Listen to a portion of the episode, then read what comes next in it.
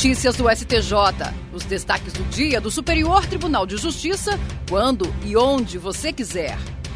Olá, esse é o boletim com alguns destaques do STJ. A terceira turma do Superior Tribunal de Justiça decidiu que o juízo não pode negar seguimento ao cumprimento de sentença requerido pelo credor apenas porque o valor executado é ínfimo e não supera os custos do processo. O caso analisado foi uma ação de alimentos em que um homem foi condenado a pagar à filha 25% do salário mínimo por mês. A condenação incluiu a obrigação de pagar, a título de honorários sucumbenciais, o valor de R$ 58,37 para a Defensoria Pública do Tocantins, que assistiu a menor durante o processo. Após o trânsito em julgado, a Defensoria deu início à fase de cumprimento de sentença, buscando receber os honorários. Veio então outra sentença, dessa vez extinguindo a fase de cumprimento, sob o fundamento de que a movimentação do Poder Judiciário para a execução desse valor tão pequeno ofenderia os princípios da eficiência e da utilidade da tutela jurisdicional. A Defensoria apelou à segunda instância, mas o recurso foi desprovido pelos mesmos fundamentos.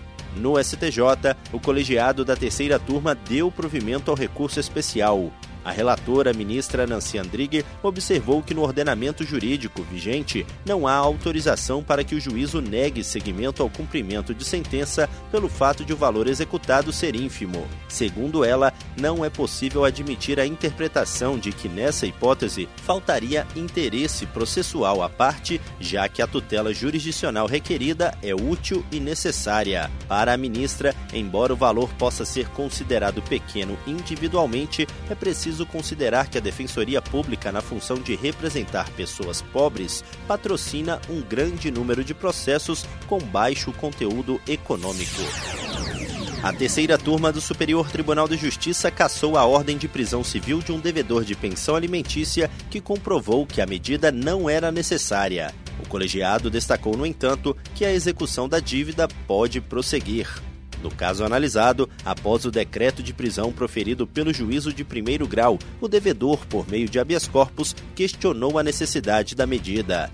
Para ele, não haveria contemporaneidade entre a ordem de prisão e a dívida de 2017. Além disso, não haveria risco alimentar presente, tendo em vista as condições atuais da alimentanda. O Tribunal Estadual rejeitou o pedido, entre outras razões, por considerar inviável a discussão sobre urgência do débito alimentar em habeas corpus. Da mesma forma, a Corte Local ponderou que a discussão sobre o estado financeiro atual da beneficiária deveria ser feita em ação ordinária. No STJ, o colegiado da terceira turma concluiu que o fato de a alimentanda ser maior de idade, formada em direito e sócia de uma empresa, demonstra que a falta de pagamento da pensão não traz risco à sua subsistência, o que torna a prisão civil desnecessária, apesar das provas de omissão intencional do alimentante em relação à obrigação. O relator, ministro Marco Aurélio Belize, enfatizou que a restrição da liberdade só é justificável nas situações em que ela for indispensável para assegurar o pagamento da dívida e garantir a subsistência do alimentando. O relator lembrou ainda que a cassação da ordem de prisão não causa prejuízo ao prosseguimento da execução da dívida pelo rito da expropriação de bens do devedor. A terceira sessão do Superior Tribunal de Justiça vai definir sob o rito dos recursos repetitivos se é possível aplicar o princípio da fungibilidade recursal aos casos em que, embora cabível recurso em sentido estrito, a parte impugna a decisão mediante recurso de apelação e, em caso positivo, quais os requisitos necessários para a incidência do princípio em comento.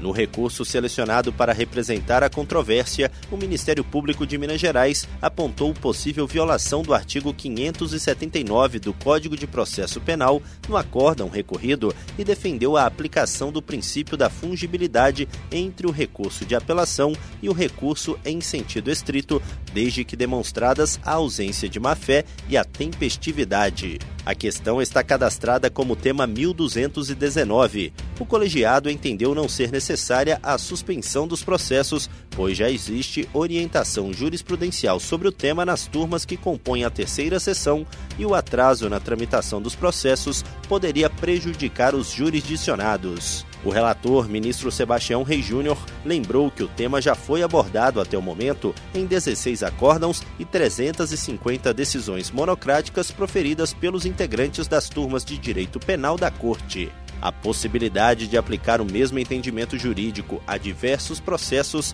gera economia de tempo e segurança jurídica. E esse foi o STJ Notícias de hoje. Se quiser ouvir mais, acesse o Spotify ou o SoundCloud do STJ. Tchau, tchau.